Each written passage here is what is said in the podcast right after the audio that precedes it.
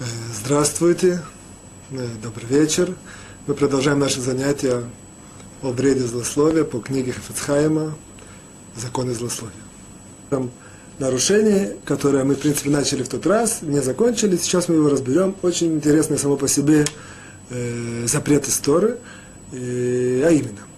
Э, запрет истории называется «Лифней вер лоти мехшоль». По-русски это значит «не делай преграду, не ставь преграду перед слепым, который, через который может споткнуться и, и ошибиться, удариться, и, и э, как сказать, э, сделать себе ущерб». Да? Есть, другими словами, человеку запрещено делать вещи, которые могут причинить э, нарушение заповеди Торы друг, другому человеку. То есть то, что называется, что называется слепой, слепой имеется в, в этом случае аллегорическое общее такое понятие, не, не называется слепой, который идет с палочкой, а называется слепой, который человек не знает, не понимает, он слепец в этом вопросе, так объясняют э, мудрецы в Талмуде. Поэтому, если он слепой и не знает какой-то тонкости э, в этом законе, запрещено его причинить ему, чтобы он нарушил этот закон. Э, этот э, запрет очень распространенный, применяется практически во всех сферах нашей повседневной жизни. Какое он имеет отношение к злословию, а именно следующее. Что когда человек злословит, мы поговорим сейчас, есть это в двух ракурсах. Первое, когда человек говорит злословие, то он, в принципе, вынуждает человека слушающего слушать. Понятно, что человек слушающий может убежать, однако это не... Обычно такое не происходит. Тем более, более того, у людей есть природа любить такие, посплетничать, узнать, что новое. Люди любят это. Когда человек начинает злословить, другой человек слушает. Другой человек слушает, если он это принимает, он нарушает запрет истории. Мы это еще не учили, однако дальше будем учить. Если даже он это не принимает, он начинает какие-то колебания, или он какое-то меняет свое отношение по отношению к другому человеку, тоже есть проблема.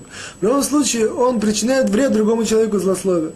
Вот. В данном случае он злословит и не, не, не, только делает, не, не, не проходит запрет, который мы учили до сих пор сам по себе, а, а делает запрет, что он, в принципе, сейчас берет и слепому ставит э, то, что он может споткнуться. Вот. То же самое, аналогичным образом, теперь посмотрим в другой плоскости. Человек, который слушает, он другим, он в принципе делает, ставит э, преграду перед слепым, а в этом случае слепец тот, который говорит. Вот. Э, опять же, Бывает ситуация, когда два человека начали говорить. Один из них побуждает другого что-то рассказать. Понятно? И из этого выходит злословие. Тот момент, он, когда он побуждает другого рассказать, он, в принципе, нарушил запрет, относящийся к злословию, который называется запрет э, перед слепцом, с которым сейчас учим. Он вынудил, вынужден другого, вынудил, вынудил другого говорить злословие. Э, если Безусловно, он может сказать, я тебе ничего не... Ты сам решил. Ну, верно, он сам решил. Однако из-за того, что он вынудил его, из-за того, что он подстегнул, сам то, что он его, эту тему мусолил, эту тему, э, это был готов его слушать. Ему делал какие-то знаки, кивал, и давал понять, что он э, рад и готов слушать то, что он говорит, он, в принципе, что называется, причинил э, второму человеку, тому, который говорит, э, перейти за запрет перед слепцом, не став преграду. Э, о, Хафицхайм здесь немножко углубляется. Хафицхайм говорит так. Если человек говорит злословие, то каждый новый человек, который слышит, он, в принципе, увеличивает его грех. Почему? Потому что он говорит перед одним человеком, он, он подставляет одного человека делает э, перед, слеп, перед слепым, то есть один слушающий, в данном случае это слепой, который слушает его, верит или принимает, и поэтому он э, одному, одному ставит преграду, перед одним слепым. Если два, перед двумя. Если 10 или 20, соответственно, чем больше, говорит Хапицхайм здесь, чем больше его слушающих, тем больше он э, грех совершает говорящий. Однако в случае слушающего, слушающего это не так. Почему? Потому что если в тот момент, когда первый слушающий побудил говорящего начать говорить, то дальше, говорит Хафицхайм, каждый новый слушающий, который придет, он, в принципе, ничего существенного не добавляет. Потому что говорящий, он так говорит.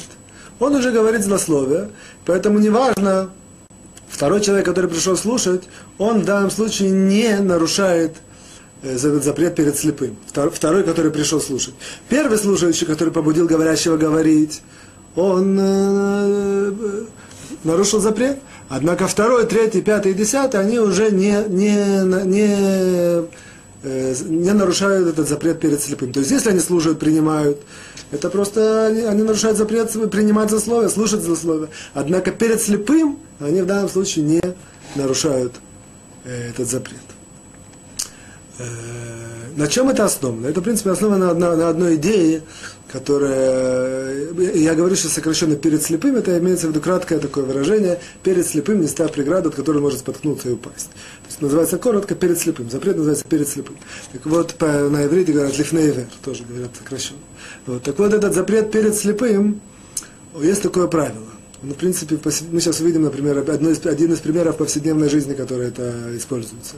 Правило следующее, что если я причинил человеку то, что, э, э такую ситуацию, что он делает э, прегрешение истории, если Абраша так сделал, чтобы Гриша сейчас сделает какое-то нарушение. Он сделал э, перед слепым, нарушил перед, перед слепым. Однако, если Гриша и без Абраша мог сделать это нарушение, то несмотря на то, что Абраша дал возможность Грише делать это нарушение, он, он не нарушил историю запрет перед слепым. Почему? Потому что Гриша и так мог это сделать. С Абраша ничего существенного здесь не, не, не, не сделал. То есть, э, Гмара, то, Гмара приводит такой пример, например, есть такой запрет назир. Назир – это человек, который принимает на себя назирейство, ну, определенные ограничения в повседневной жизни. Одно из этих ограничений, это не, ему запрещено, он принимает на себя не пить вино. Если другой ему человек дал вино, его не выпил, в принципе, его сделали перед слепым, он его... Вот. Однако, что будет в случае, если Назир, Гриша Назир, может и без Абраши взять стакан вина выпить?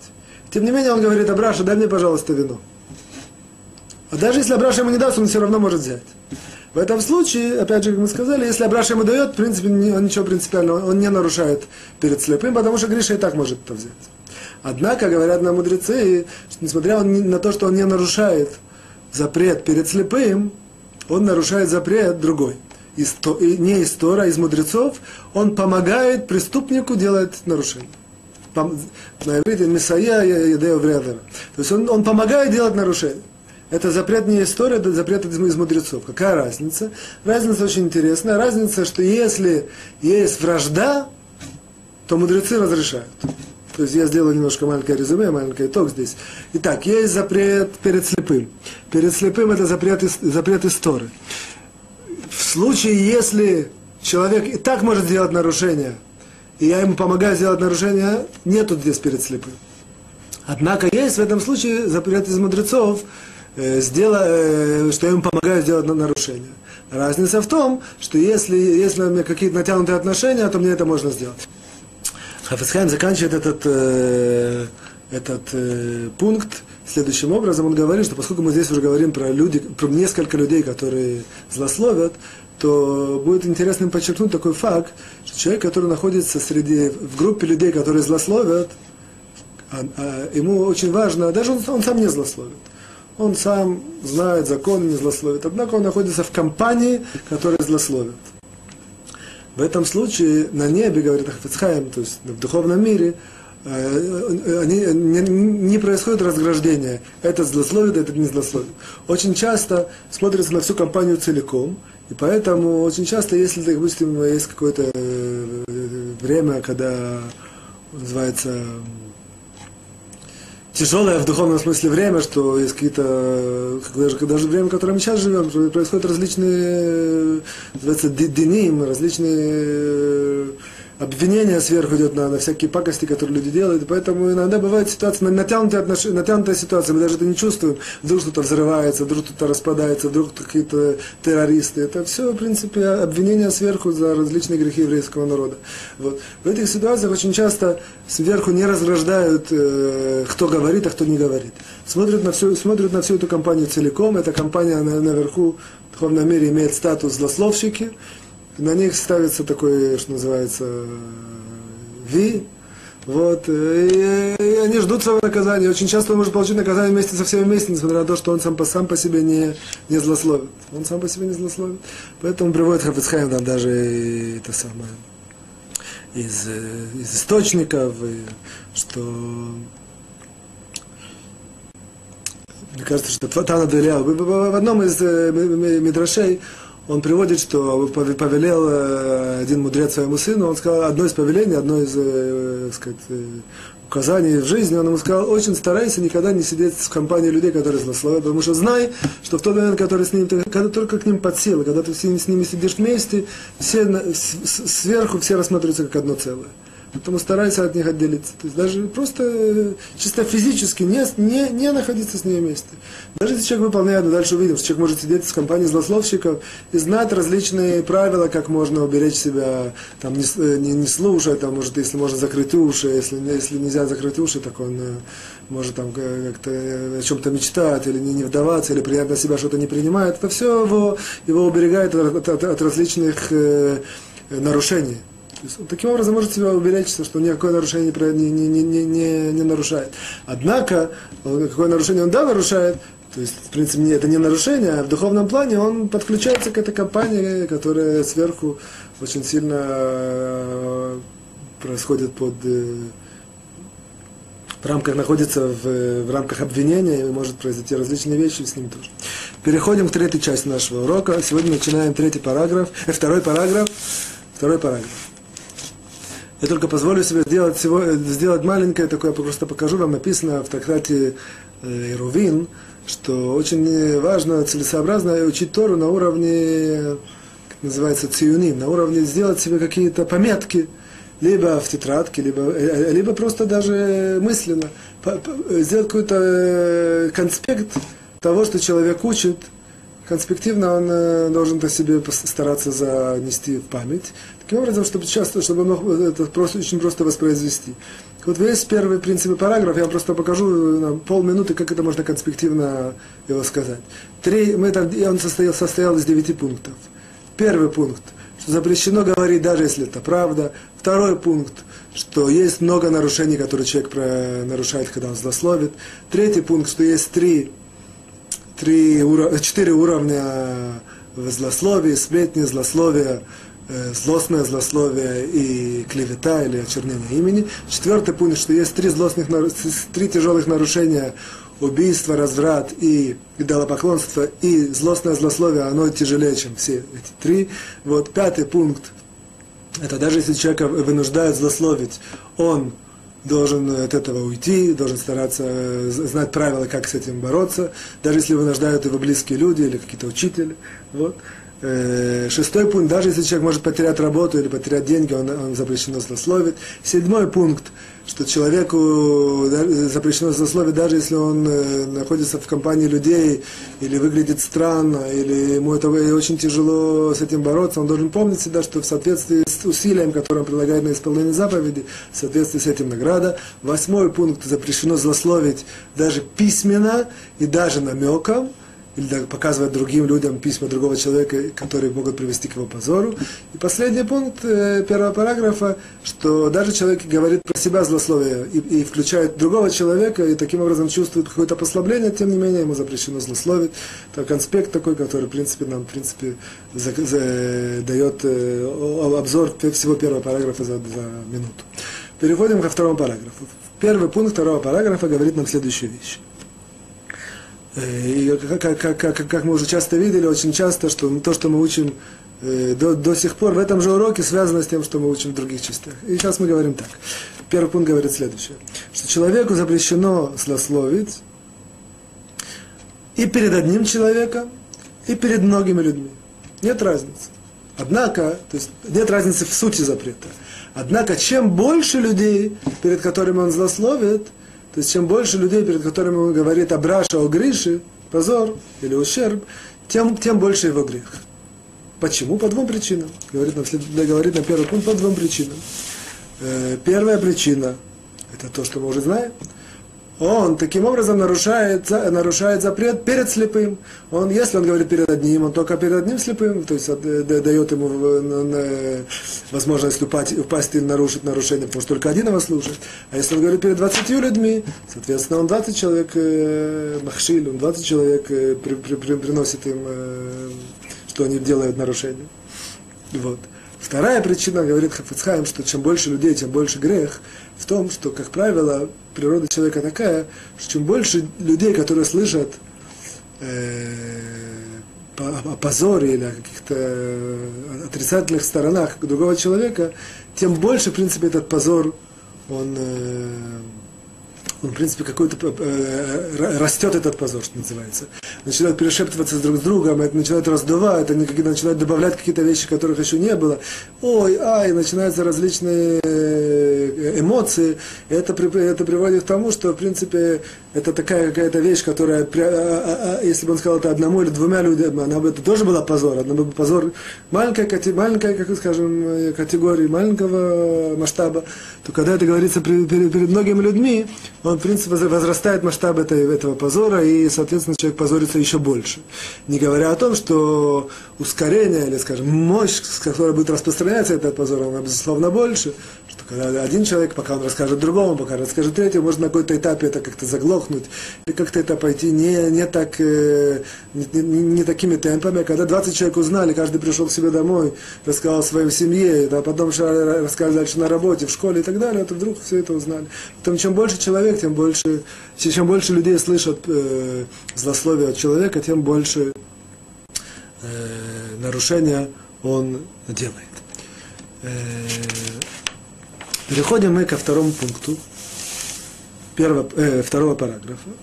И здесь необходимо сделать маленькое введение. В принципе, весь второй параграф, он сосредотачивается вокруг одной единственной сцены, одной, одного единственного сценария, скажем так, который называется «Злословие перед тремя людьми». Оказывается, что человек, который злословит перед тремя людьми, в этом есть определенный обособленный статус, обособленные законы, обособленное отношение ко всему этому. И, в принципе, весь этот параграф, он так или иначе, практически весь, он так или иначе рассматривает в разных ракурсах эту, эту ситуацию, когда человек злословит перед тремя людьми. Вот. Э, сделаем маленьких, несколько маленьких. Во-первых, очень интересно, важно подчеркнуть, что это э, у Хафицхайма, как известно, есть комментарии, есть развернутый комментарий на каждый из пунктов. На этот пункт самый большой развернутый комментарий во всей книге его. И это, в принципе, есть такое выражение на иврите цфара бакбук, как бы это называется, когда есть какая-то пробка, есть какое-то место, допустим, среди машин, есть какое-то место, которое там самое, самое, там эпицентр всех действий. Вот, в принципе, это место, которое является эпицентром, э, можно даже сказать, всей, э, большей части книги. Вот. Однако, э, мы практически, практически этим не будем э, заниматься. Я объясню вам почему. Потому что Хафицхайм здесь занимается тем, что он анализирует выражения очень многих решений, мудрецов средних поколений, как они относятся к этой ситуации злословия перед тремя людьми, и, в принципе, он это анализирует и доказывает, и показывает. Однако, э, заключение его одно. И поэтому мы, мы только проанализируем, проанализируем, покажем заключение, проанализируем его немножко с, со сторон, которые нам более, э, более скажем, характеризуют нашу руку. Вот. Для этого начнем так. Э, в Талмуде, в трактате Баба Батра, приводится интересное выражение. Выражение следующее – то, что сказано перед тремя людьми, в этом нет злословия. Так примерно я бы перевел это на русский язык. Так, то, что сказано перед тремя людьми, это не злословие. И по-простому отсюда можно выучить, что человеку можно злословить, если есть три человека. То есть весь запрет злословия, это когда есть один и два. Когда есть три и больше, соответственно, нет никакой проблемы. Однако мы можем понимать, что это не так, поскольку мы видели уже первый пункт. Первый пункт нам говорит, чем больше людей, тем больше проблем. Вот. И поэтому Пасхаль нам показывает здесь, опять же, в своем развернутом объяснении, как различные мудрецы решены э, пытаются проанализировать это, это выражение, это, это, это место в Талмуде, чтобы показать, что это, в принципе, не, не, не, не, не, понимается так по-простому, как это кажется на первый взгляд. И, вот. и из этого он выводит различные законы, которыми, в принципе, полный этот параграф. Вот. Что нам, э, если мы уже это немножко подняли, очень важно знать, что есть, в принципе, Э, можно так сказать, это отступление, однако это важно здесь подчеркнуть, что, в принципе, в Торе есть такая иерархия, можно так сказать. Есть Тора написана, то есть Пятикнижие, пророки, Писания. есть Талмуд и вещи, подобные Талмуду, то есть Мидрашим, Талмуд, Гмара, тут все, Мишнайот, все это. Вот. Есть, что называется, решоним. Я речь идет про то, что надо записано. Да? Вот. Есть решоним. Речь идет про открытую туру, не про какие-то тайные туры. Вот. Есть решоним и есть ахроним. Решоним это мудрецы средних поколений, ахроним это мудрецы последних поколений, примерно начиная с 300 лет назад и до наших дней. Так вот, статус всех этих э, четырех вещей, он разный. То есть, еще раз, есть записанная Тора, есть, э, скажем, Талмуд в широком смысле, есть решоним и есть ахроним. Оказывается так.